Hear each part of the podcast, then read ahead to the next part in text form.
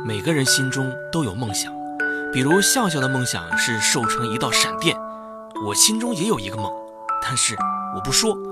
这种事情一旦说出来，肯定会被叔叔阿姨、街坊邻居，甚至是笑笑、小静他们笑话的。我在等一个机会，一个能让我梦想成真的机会。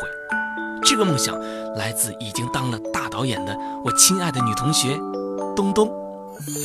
非常闺蜜，东东，真是说东东东东到啊！梦想成真的机会来了。东东老同学，大导演，呃，是不是有角色让我演啊？什么？这次是让我演女主角的恋人，情感戏，相当于男二号。哎呀，太好了！相信我，虽然这种戏我没什么经验，但我坚决不用外援，不找替身。哎，那个盒盒饭还是老规矩，双份儿吧。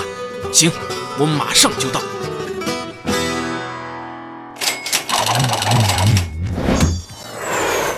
东东，刚才那场戏我演的还行吧？演的不错，挺好的。那要不要再来一条？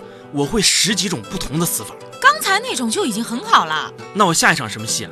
下一场没戏了啊！导演，你刚才不是说我演的挺好的吗？是电影杀青了，拍完了，没戏了。我杀青了？这可是我演的第一场情感戏啊！而且我演的是女主角的恋人呢。这不是死了吗？怎么可以这样呢？东东，再给我加点戏吧。既然是女主角的恋人，怎么可能一场戏就杀青了呢？难道不用交代一下他们是怎么认识的，或者他们第一次约会、呃，第一次拥抱、第一次接吻、第一次……哎哎哎，东辉，淡定淡定。虽然这个戏里你只有三秒钟的镜头，但是你失足掉下悬崖的一瞬间是有脸部特写的，就凭这一点，一定能给观众留下深刻的印象。导演，我不想死的这么突然，这么不明不白啊！咱们这么多年老同学了，再说你是导演，你说了算。